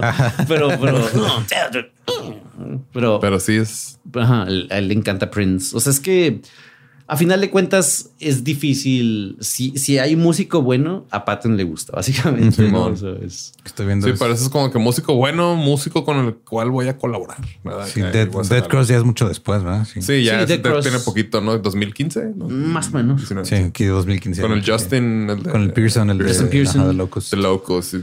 El que empezó Puro la moda de los skinny jeans. puro Sí, pinche sí. ruido, Puro pinche ruido, sí. Pero del chido. Del chido. Sí, sí, sí. Aquí estamos. Ahí está, güey. Aparte, esa portada está Ah, este, preciosa, este- güey. este disco es este Glow in the Dark. Ay, no se va a ver. A ver. No, no se, no se No, no se alcanza a ver casi. Necesitamos, necesitamos menos luz, necesitamos no pantalla. A ver, no hable. Lo, lo- lo tocas Ah, y, lo tocas y sientes las cosas que hace. Entonces brilla en la oscuridad, Dead Cross. De hecho, o sea, si abres el, el gatefold, la letra está en bien en la oscuridad. O sea, Ah, para, para leerla sí. tienes, Tienes tienes, que tienes que apagar. Ajá, exactamente. Y pues bueno, la cosa aquí es de que, pues, Patton, en, por ejemplo, Dead Cross, vamos a saltar hasta el 2015. Había una banda que se llama Retox. Ajá, Este, que también era de de Pearson, Justin. ¿no? Sí, Justin Pearson y este Michael Crane. Eh, y el cantante Gabe, ah, se me olvidó su apellido. Serbian. Serbian, ajá. Él era también este de Locust. Simón. Ajá. Este, no estoy seguro exactamente qué pasó, pero pues no funcionó hacer otro disco Retox y le dijeron a Patton, oye, ¿te interesaría, o sea, pues cantar un disco Retox? Él dijo que sí, es una nueva banda. Porque pues Lombardo nunca había tocado un disco Retox, según lo que entiendo. Entonces dijeron, no, pues sí, vamos a hacer una nueva banda. Y, o sea, este es un disco de hardcore punk. Sí, o sea, es, es un es un supergrupo de Sí, Fantomas es un supergrupo. Lo mencionamos O sea, en, en un live o algo así, seguro. O sea, se- nada, o sea, nada de, de lo que, de nada profundo, pero sí, o sea, sí, pues sí, supergrupo. Sí, de que, oye, si juntamos como- a estas personas que son bien chingonas en, su- en- en lo que hacen y luego los ponemos a Mike Patton. Es un super, super vato, güey, pues super grupos. Patton también hizo el soundtrack de Crank. Crank, güey, sí, güey. High Oh, voltage. película, peliculona. Sí. Con el Jason Statham. Statham, sí. El que cuando te empiezas a dar cuenta que te estás quedando calvo, de que no, pues como el Jason Statham, de que, "Eh, güey, pues güey está bien mamado, güey, y es actor, Ay, ¿verdad? Que, qué más le vas a echar la cara de ganas. Así En- pasa, güey. En algún momento en el noventa y tantos, 95, no, eh, Mike Patton se casó con una mujer italiana y luego vivió básicamente la mitad de su vida en Italia. O sea, va y viene, ¿no? O sea, vivió Ok. la mitad de su vida en Estados Unidos, la mitad en Italia. Y su amor a la música italiana hizo este disco, Mondo Cane. Ah, Mundo Ca- es el que te decía del que está Este- bien bizarro. Bueno, no bizarro, pero el, show en vivo es como No, pues es una orquesta. 177 personas. Es, es, es muy parecido a, pues, a los, pues, a crooners, José José, Frank Sinatra, ¿entiendes? O sea, tiene música compuesta por Ennio Morricone. A la verga, güey. Es como. Sí. Pero hasta es lo que te digo, güey. Hasta se junta con gente bien cabrona, güey, que hasta a lo que no va directamente con la música, o sea, pinche diseño No, él, tiene como que el mismo protagonismo, a lo mejor el diseñador no, que es el. A él le encanta Guacha Guacha. No sé si has visto ese CD, cómo sale. Que le- Ah, cabrón. Ah, no, su- lados. no supe cómo, en- tenía miedo de romperlo, güey. Sí, no, Entonces dije, ya, no, no ya, jálalo de aquí. Pero es que no, este vato está Si lo rompo, güey, me está- lo va a quedar. traumadísimo con diseño, con, o sea, el arte, el arte es más que que el CD, no que la música. Ah, O sea, está, el vato- no, no me animo. Ok. Oh. O sea, esa madre la Pues compré es que es el Pippin Tom y ya sale el ojillo y está la silueta de. Otra vez, o sea, yendo a la música, hay una película muy importante de 1960 que se llama Peeping Tom. Son unos cineastas que se llaman, bueno, el, el- el director se llama eh, Powell, es apellida, pero es que era un grupo que se llamaba Powell and Pressburger. Y eh, Scorsese es un ultra fan de esos vatos. De hecho, la, la editora de las películas de Scorsese, que es Thelma Schoonmaker, se casó con el director de esta película. ¿no? Ok. Este Michael Powell. Y esa película, Peeping Tom, acabó con la carrera de Michael Powell porque era una película. eh, salió en el 60. Era considerada una película vulgar. O sea, es básicamente de un asesino serial que es un Peeping Tom. O sea, que está Que va ahí y se pone de- de- un fisgón. Ajá, un fisgón. Un fisgón y siempre Pero- como que lo, lo más es que está viendo sobre la ranura de Bueno, la ajá, llave. sí, acá, la ranura viendo las malas chavas y todo el pedo, ¿no? Ahí Sí. está el ojillo.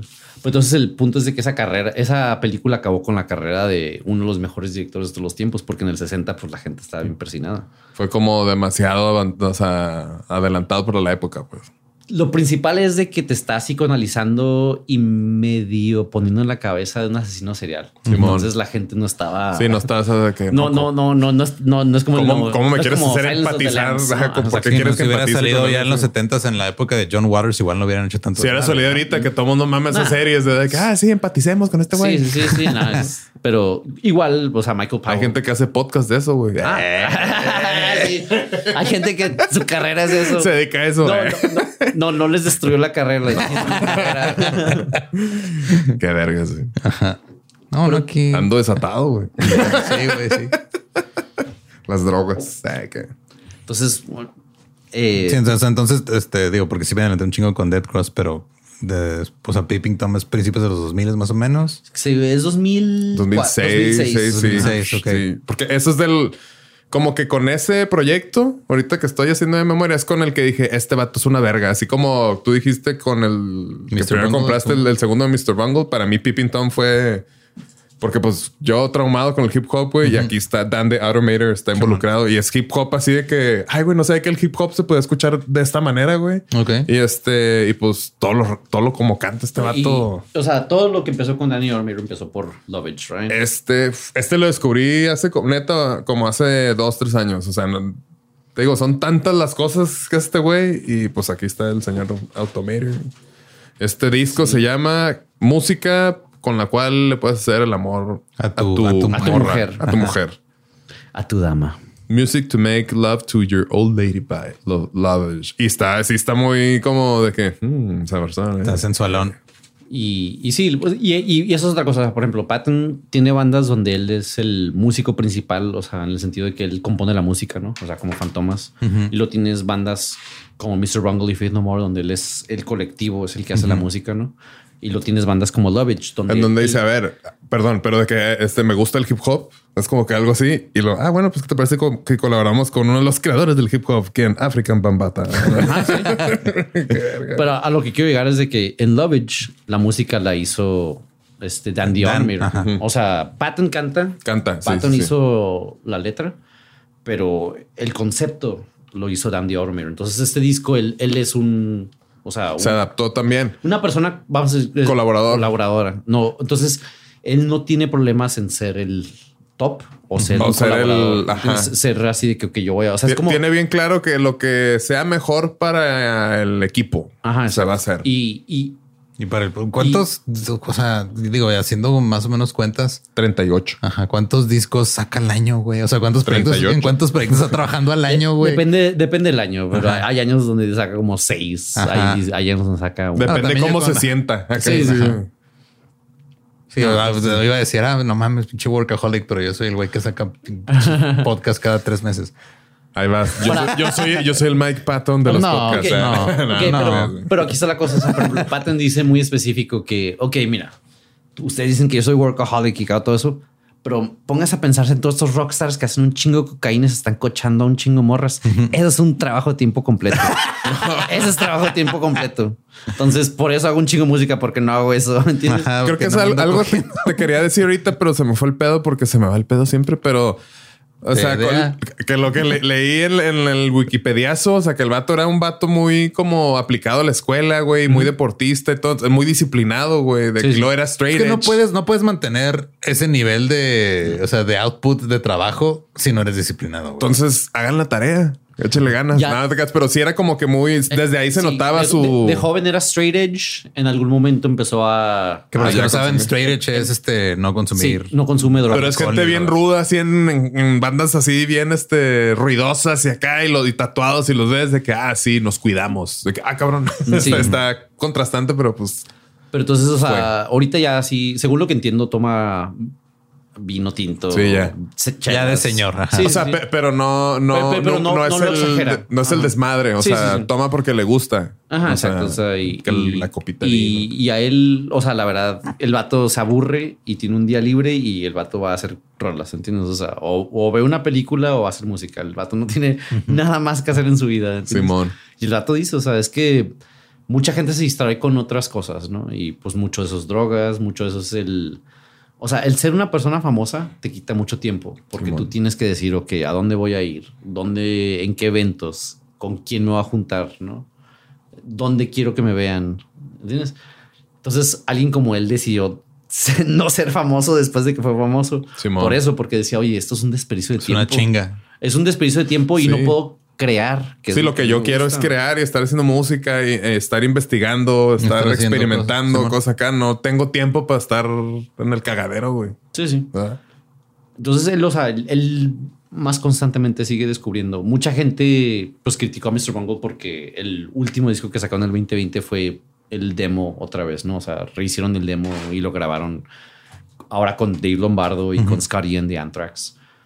Pero para mí es de que el vato, después de otros veintitantos años de no tocar música tan pesada, dijo, ok, tengo que, te- tengo que regresarme a esto porque es como, es, es de donde vine, ¿no? Y, y es lo que me va a dar esta energía otra vez. Y yo lo vi en vivo en esta gira de Mr. Bango, fue en febrero 2020, que fue a- antes, poquito Antes de que COVID. valiera todo. Entonces, para mí, o sea, todo COVID, mi último recuerdo fue ver Mr. Bungle en vivo, ¿no? Con estos cabrones. Y, ¿En dónde fue ese? ¿Dónde los viste? eh, fue en el Fonda Theater eh, en Los Ángeles. Este, hicieron tres tocadas y yo fui a la primera, que fue creo que en el 5 de febrero. Creo que fue 5, 6 y 7. de 2020. Y luego tocaron en San Francisco, luego Nueva York y luego Y luego se canceló todo lo Ajá, y demás. luego ya todo lo demás valió. Pues de hecho, nomás tenían esas giras. Ah, ok. pero, Entonces- pero sí, después de esto todo se canceló. De hecho, al Trace Bruns, que es el guitarrista de Mr. Bungle, le dio COVID en Nueva York. No mames. O sea, se infectó O sea, de la- después de ese ajá, show. le tocó de las primeras así Ajá, de, ajá. ajá, de que no sabemos qué chingados es esto. A lo mejor no, mañana no despiertas. Que no, Tom Hanks.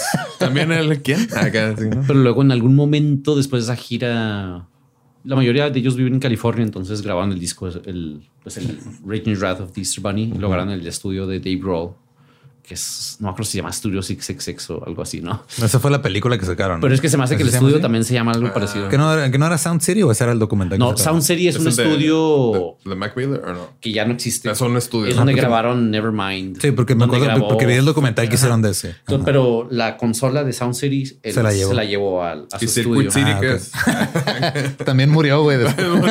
Y, y Silver City. Sí. Ok, porque sí, digo, ah, la parte de que tiene muchísimas referencias a cine y películas y todo. Ustedes han escuchado la voz de Mike Patton y no se han dado cuenta, güey. O sea, los que nos están escuchando que dicen, no tengo ni puta idea qué es ¿quién este es? pedo. sí, este vato, ¿quién es? Ajá, lo- o en videojuegos también Sí. han escuchado su voz y no se han dado cuenta porque no nada más la usa para hacer música, porque es, es su, pues es su manera de trabajar, güey. Para empezar, este, así bien rápidamente, el- un remake de las, bueno, no remake, un juego de las tortugas ninja que salió hace poco como muy, así de igual de los Revenge. Shredder's Revenge. Él canta el, el, el tema, ¿verdad? Sí, el Teenage Mutant Ninja Turtles. They're the world's more Bueno, según lo que yo entiendo, Patton es Super un- geek. Super geek Sí. y le encanta jugar videojuegos. Simón. Entonces, él Sí, es sí, se han jugado Left 4 Dead, lo han escuchado, como haciendo voces de infectados. Ah, eh, este, la, la película de la de Will Smith. la de I Am Legend. la Él es el que hace Ajá, Ah, la, voz de los zombies. personajes que Zombies. más ha hecho. Eh, de- de- The Darkness. El juego de Darkness. Creo que en los dos, uno y dos.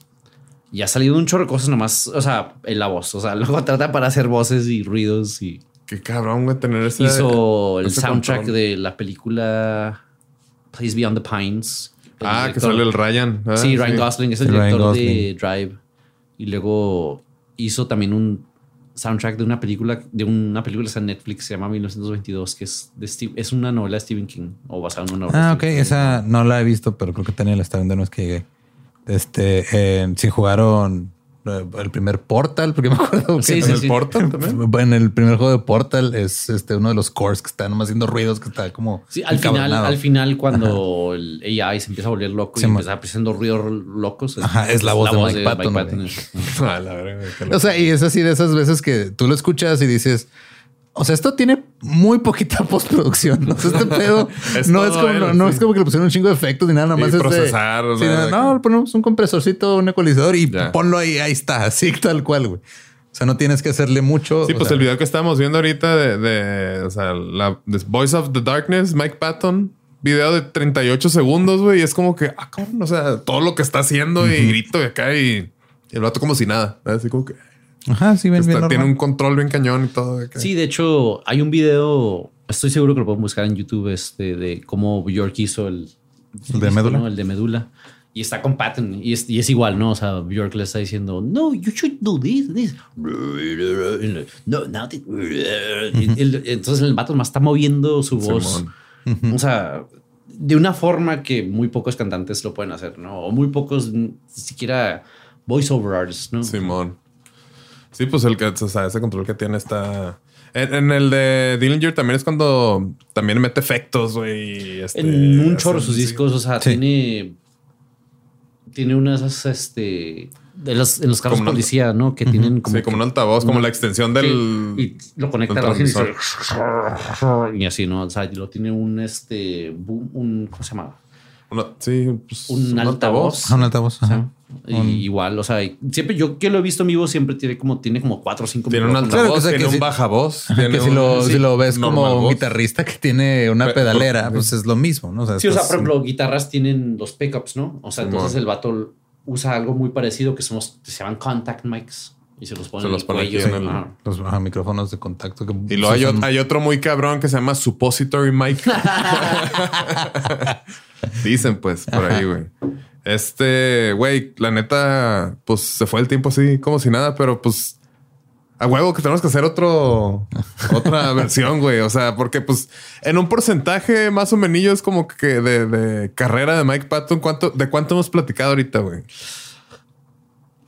Apenas hemos rasgado. Sí, pues es lo de Es pues, el inicio. por O sea, básicamente O sea, hablamos de Fate No More. y Fate No More. Es una, Sí. es una introducción a Mike Patton. Una introducción a y Mike Patton. apenas hablamos, o sea, no hablamos de los discos, hablamos Sí, de no- nomás de- y, y ajá. de su carrera, de lo que intentó. Sí, hacer. no nos hemos clavado en detalles ni nada, güey, pero Pero, o sea, básicamente cualquiera de esas bandas podemos hacer un, un episodio Claro que sí, y- güey. y, y a hablar hacer, a fondo. Este, y, y te digo, lo muy importante de sus bandas es de que el vato toca con músicos mm, excelentes. O sea, nunca vas a tener una banda con este vato donde el guitarrista o el bajista o el baterista no la arme, ¿no? Simón. Entonces- es como un, es un curador, güey, de, de todo. Si, si eres una persona que, Que trabajas- batallas, bueno, si eres una persona que batallas en encontrar música nueva y no conoces a Mike Patton, o sea, básicamente nada más escucha a Mike Patton, escucha los covers que hace, oye esas Con quién bandas, trabaja. escucha con quién trabaja, oye las bandas de esas gentes, o sea, y tienes Te música meter ahí para años y años y años. Un agujero de conejos. Al agujero de Mike Sí. Patton. Si nada más con Mike Patton solo tienes como 100 discos, ahora imagínate con todos sus colaboradores. ¿no? Los cola- sí, güey. Este. Sí, porque pues digo, el tener la habilidad. Nada más te vas con Dandy Automator y te vas, tienes a Gorilas, tienes Deltron. Deltron, ajá. Ajá, head automática.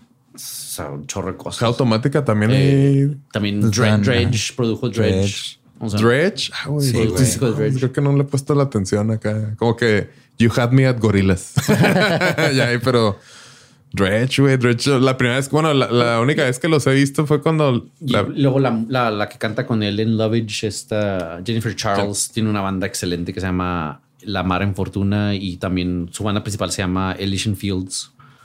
Esas Ok. dos bandas son excelentes. Elysian Fields es Ajá. su principal, pero La Mar en Fortuna es, es como música árabe. Ok. música del Medio Oriente y ella cantando, ella canta en español, canta en árabe, porque ves que en España, pues los moros Sí, están muy. todo. Simón. Entonces, muy este, conectados. ella es una cantante excelente. O sea, además te vas uno por uno de, con la gente con la que toca y tienes un universo musical. Sí, o sea, este güey sí vive música, ¿no? O sea, Es, es- es- él, él dice que arte. es lo único Sí. para lo que vive. O sea, yo hago música, todo lo demás es aparte y es extra. ¿entiendes? O sea, Ujú. y es lo que más me interesa. O sea, descubrir nueva música y, y hacer nueva música. Simón. cuando él este hay un este festival de música que se llama All Tomorrow's Parties que casi siempre está en Inglaterra y generalmente lo que hacen en ese festival es que le dicen un artista no o sea a veces es Thurston Moore de Sonic, De Sonic Youth. Ajá. eh, a veces pues etcétera no pues escogen a gente diferente y una vez escogen a Patton y le dicen no pues tú tú tú eres el curador tú escoges a toda la gente que está en ese festival Cúrame. Ay, güey. y, y Patton así de que tratando de conseguir a Ennio Morricone. Pero cuando ves a lo que a quien puso el vato, pues puso a, a- a Jennifer Charles en Elysian Fields, Melvins, este John Zorn, ¿entiendes? Y, y son cosas, o sea, es música muy diferente a lo que él toca, ¿entiendes? Y más es Sin sacrificar sus principios. lo, lo más chingón de la música y de cualquier arte es cuando encuentras un artista que es como un Como, como, como- como todo, pues. O sea, que no. no- Es ahora como- sí que es un lo alti- que le dicen No El gra- mames, el ¿tu- Ground tuvo a. Neil Hamburger. Qué No, chido. Neil Hamburger eh, ha sacado cosas en su dis- discograf- en su disquera, ¿no? Qué chido. Tuvo a ISIS. Esa banda está bien chida. Simón. Ah, Es una banda de post-rock bien sí, chingona. sí, vamos en IPECAC. Ah, Ni- Neil Hamburger este, tiene una, tuvo una banda que se llama Faxed Head. Ok. Mucha gente no sabe. Es una banda de death metal. Pero el concepto es de que todos los miembros de esa banda Faxed Head son eh, paralíticos. Ok. Ok. Entonces todos están en silla de ruedas. Pero los músicos son los vatos de, de, de Mr. Bungle, básicamente. Ok. Ok. Pero entonces cuando ves las fotos están así, de hecho, de hecho, Sí, es que Neil Hamburger es un, es un Comediante. un comediante, es un personaje, güey.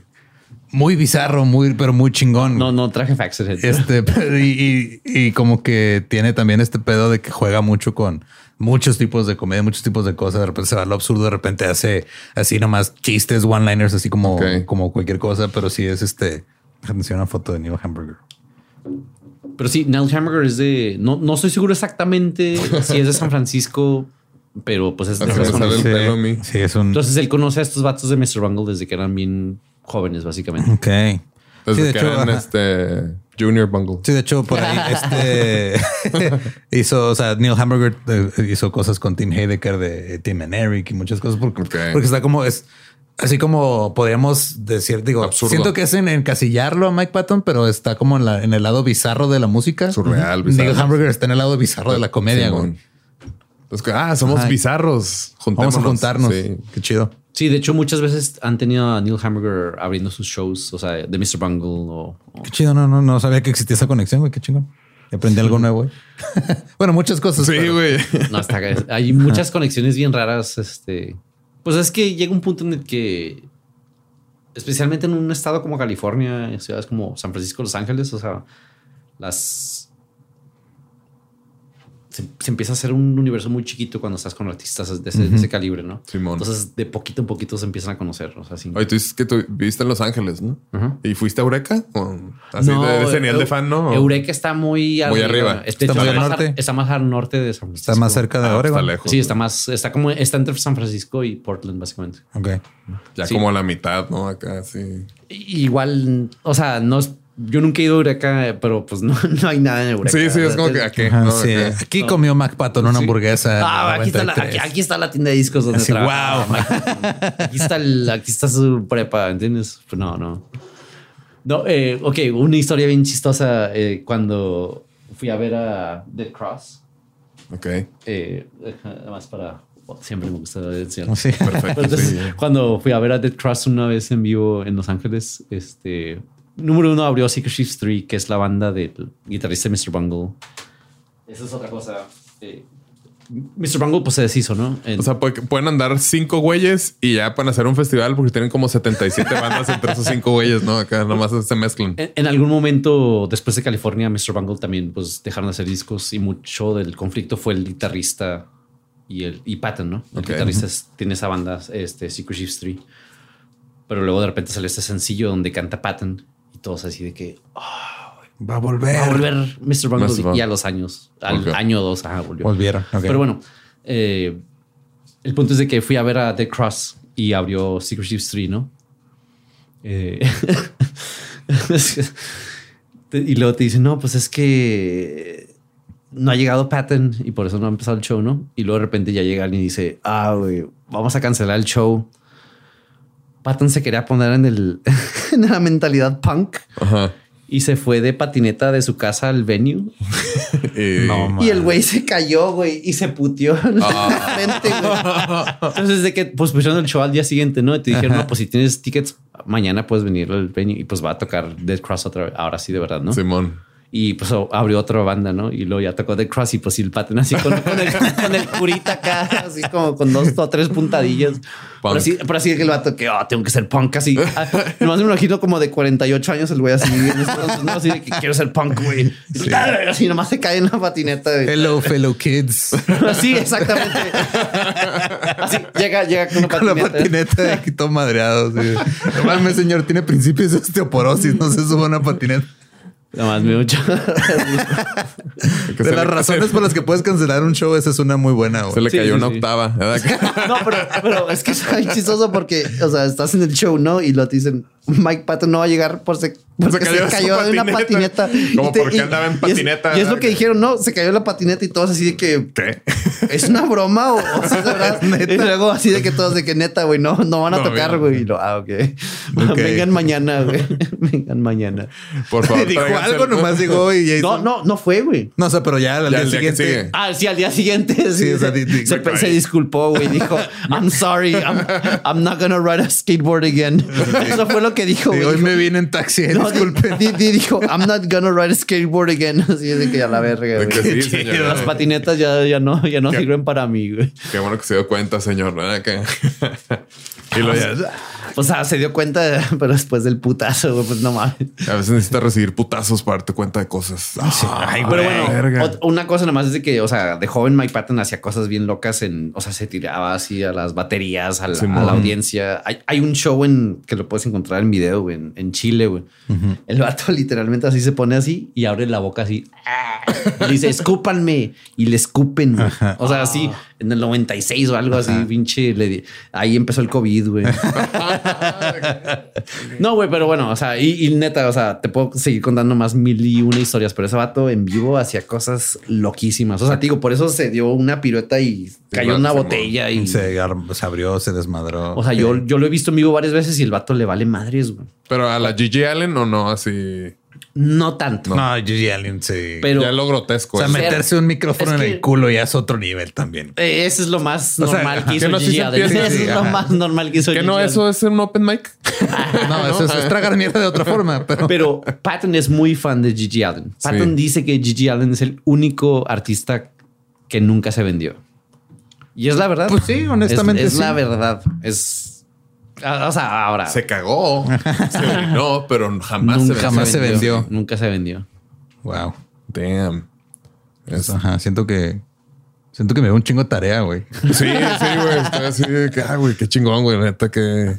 Aparte de todo el apoyo visual, es como. Sí, sí. Ayuda mucho. Por eso lo traje. Sí, no, de hecho, digo, ya te había dicho hace mucho, o sea, hace como varios meses te dije, ah, güey, eventualmente queremos un episodio de Sí. Mike Sí, ya me había platicado también así todo de que, ah, wow. Sí, pero pues como este güey no vive aquí, pues es que venga y Sí, luego grabar ¿verdad? todo, porque pues, Sí, no. grabar remoto no está tan chido. Sobre todo creo que esto remoto no hubiera funcionado. No, no hubiera, fun- hubiera sido muy diferente. No, de acá que llegue el disco que mira lo que sí. traje y lo ya esperando así. no Nunca llega. sabes, güey, con correos mexicanos, güey. Puede que en tres meses. Sí, llega años después, llega cuando ya sacó otro, otro disco Tom, güey. que ya llegó y ya tiene siete bandas nuevas acá. sí. Y con este, con la nueva tecnología AI ya ganó siete octavas más. sí. Güey, pues qué chido, la neta, güey. Qué chido que pues pude no haber hecho la tarea, güey. Y este, sigue siendo un muy buen episodio. Pero no, la neta, pues qué chingón escuchar este de alguien que se ve que le gusta platicarlo de esa manera que pues está entretenido, güey, la neta, porque pues eh, Mike Patton, pues sí está demasiado cabrón, güey. Y está tan cabrón que no necesitó la fama y lo mainstream para decir, o sea, para que la gente vea que sí está muy cabrón. No, y lo, o sea, lo que dice César, él probó eso al principio. O sea, al principio de su carrera fue de, Pues "Hey, sí. toma, estás en el, la cima del mundo. No, de, no quiero esto, ¿Sabes sí. qué? Pues gracias, pero mejor vamos a hacer otras cosas. Sí, no, yo lo que quiero es andar en putiza trabajando. O sea, no, no quiero andar acá. Sí, o sea, no la- está persiguiendo la fama, él nomás está haciendo lo que le gusta y Simón. él ve el éxito como, ah, güey. Y obviamente vamos a retomar en alguna, este, en alguna temporada a partir de aquí, güey, porque pues es muchísimo, güey, y luego nos podemos ir por bandas, güey, porque, o sea, está muy cabrón este güey, la neta, qué chido. Este, pues muchas gracias por acompañarnos, güey, la neta se nos fue así sabrosón, güey, con No, fallas chido, técnicas y todo, pero chido, güey. No, gracias por invitarme. Este, sí, güey, un placer Pero si conocerte, quieren, güey. este, en el canal de César Simón. En YouTube tiene un contenido que a mí se me hace bien chido, donde tiene una colección muy grande de discos. Entonces, digo, tú mismo dijiste, o sea, no, no es como que voy a poner a hablar de uno porque no vas, vas a saber cuál escoger. Entonces pone una venda en los ojos y saca un disco al azar y luego te cuenta todo. sí, no sé dónde guardas tanta información, güey. Pero En el pelo, ¿verdad? Sí, es, es la extensión del cerebro, no es como Sansón, nomás que, nomás que ese conocimiento de música y de cine y de, y de nada más.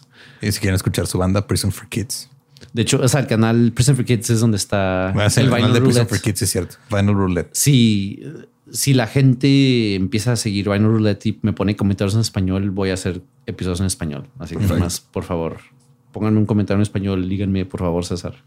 Hasta ruleta vinilo en español y, y le seguimos. A huevo. Pero sí. Y eventualmente va a regresar porque pues creo que la dinámica estuvo muy a gusto, estuvo muy chido, güey. Y mientras sea más tirar huevo para mí, mejor. no, no te creas. Qué güey. fácil. Está, está muy chingón este, pues el que sepa cómo sintetizar la información y pasártela así de una manera muy chida. Y pues qué, qué chingón, la neta. Cada vez amamos más a Mike Patton aquí, ¿verdad? Ya, yo llevo un chingo de tarea, güey. Yo estoy, Sí, ya- güey. estoy así presionado. Así, de, "Ay, tengo que escuchar seis discos de Mike sí, Patton ahorita, Sí, güey. antes O sea, de que saque otros, otros siete Ajá, para medianoche. Podríamos hacer un episodio solo de las veces que Mike Patton ha cantado en discos de otras gentes. De otras ¿no? gentes. O sea, Ok. cantaron discos de, huevo, sí. Sepultura, de Bjork y etcétera, etcétera, etcétera. Simón. John Zorn. Pues va, güey. La neta, pues bueno, gracias por seguirnos. Este ahí la llevamos con estas temporadas y Ahí vamos. eventualmente vamos a regresar. Eh, nos pueden seguir como Músicos de Sillón en redes sociales. A mí me siguen como No Soy Manuel. A mí como ningún Eduardo. Y a ti, por favor. Ah, yo no tengo Twitter. Porque... Twitter. Nah, Instagram o que uses. tu canal de YouTube. Sí, Prison for mi, Kids, mi ajá. canal es Prison for Kids. Prison for Kids. Cárcel para niños. O sea, pero Prison for Kids es el nombre. Yeah, Y ahí me Debería haber más cárceles para niños. Mucho niño muy mal criado, neta. Es, es muy importante enseñar educación en, en formas más fascísticas. Ah. Eso nunca termina mal. Peace. Ah, güey, qué vergas, güey. nice. Okay, round two. Name something that's not boring. A laundry? Ooh, a book club.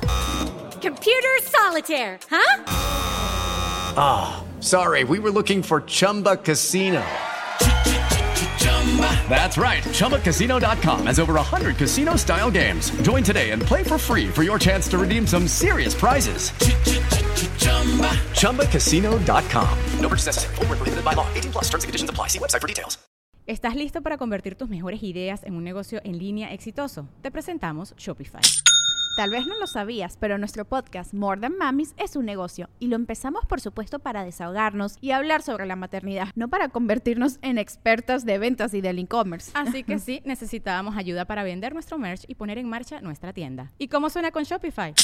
Llegó otra venta. Shopify es la plataforma de comercio que está revolucionando millones de negocios en todo el mundo. Ya seas un emprendedor desde tu casa o desde donde sea, Shopify es la única herramienta que necesitas para iniciar, administrar y hacer crecer tu negocio sin dificultades. Con Shopify puedo gestionar pedidos, envíos y pagos desde cualquier lugar, brindándote toda la información y estadísticas de tus ventas al detalle. Regístrate para un periodo de prueba con tan solo un dólar al mes en shopify.com barra sonoro, todo en minúsculas. Ve a shopify.com barra sonoro para llevar tu negocio al siguiente nivel. Shopify.com barra sonoro.